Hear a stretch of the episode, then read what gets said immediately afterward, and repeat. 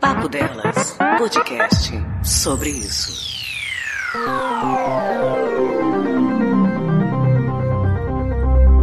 Eu estava esse final de semana num hostel e num papo que se iniciou de maneira aleatória num grupo de sete pessoas desconhecidas que me ofereci para passar um cafezinho da tarde e se estender madrugada dentro, começamos, no meio de um milhão de tópicos abordados, a falar sobre como é fácil querer e desquerer alguém hoje em dia. Como podemos encontrar alguém para hoje e ao mesmo tempo em que ficamos na expectativa de algo, não temos empolgação alguma caso nada aconteça e que por vezes esse sentimento se estende para as pessoas que ficam mais tempo em nossas vidas. Mas agora eu te pergunto, e a outra pessoa? O que outra pessoa sente. Ou melhor, o que você fez a outra pessoa sentir, porque são coisas bem diferentes. Eu tenho uma piadinha bem infame quando pessoas criticam adolescentes que estão sempre muito exagerados em seus sentimentos, sejam eles para algo bom ou ruim. Sempre que alguém critica o sentir demais de algum adolescente ou jovem adulto, eu concluo com calma. Daqui a pouco a vida mata ele por dentro aos poucos. É realmente impressionante como, após falarem que aquela frase é horrível, todos acabem concordando comigo. Mas por que a vida nos mata aos poucos? A grande maioria das pessoas morre aos poucos por dentro porque ao longo do seu caminho encontraram pessoas que simplesmente menosprezaram aquilo que elas sentiam.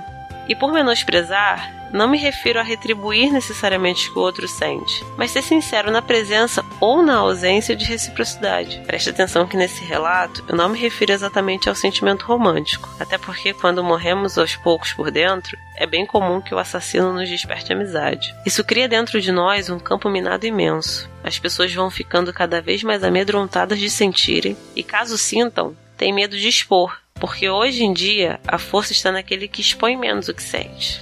Criou-se um jogo onde manda aquele que liga menos e os abismos seguem aumentando cada vez mais.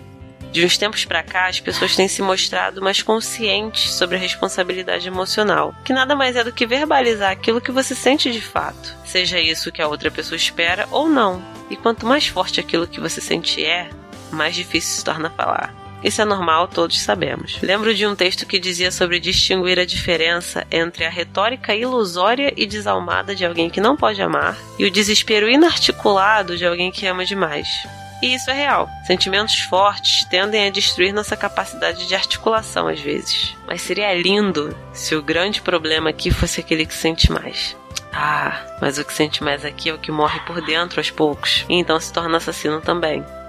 Façamos um teste. Tentem, por pelo menos uma semana, não verbalizar sentimentos falsos. Não utilizem frases que reproduzam uma inverdade. Parece difícil, mas não é. E francamente, depois que começamos a fazer uso disso, a vida se torna bem mais leve. Não precisamos criar justificativas para atitudes incoerentes, porque os nossos atos condizem com as nossas palavras. Não precisamos nem voltar na conversa para lembrar o que foi dito para aquela pessoa, porque o que foi dito foi apenas um reflexo do que já estava dentro de nós. Lembro de um ex meu que eu nunca tive a capacidade de dizer eu te amo, porque dentro de mim eu sabia que gostava muito dele, mas ainda não era amor. E confesso que era estranho. Eu não podia dizer, pelo menos eu também. Mas eu não queria que ele tomasse para si algo que ainda não era concreto dentro de mim. Mas apesar de soar toda essa bichona e dona de mim, esse ano mesmo eu ponderei por 15 dias e diria para dois amigos meus o quão grata eu estava por um deles ter me apresentado a outra. Porque no momento em que fomos apresentadas, eu buscava coisas fora da minha realidade diária para usar como esconderijo e encontrei abrigo nela.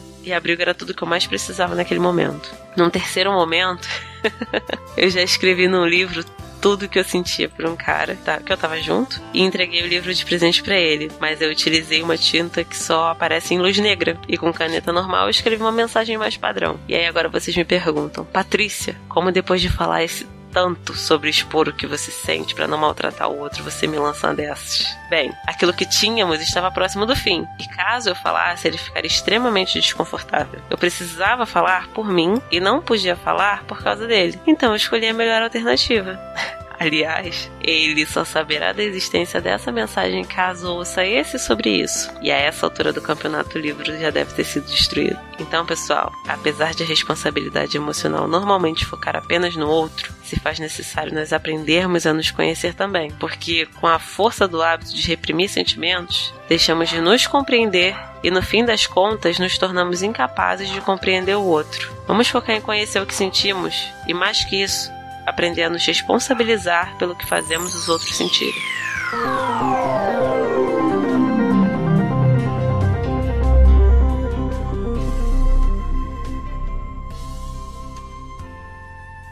Papo Delas, podcast sobre isso.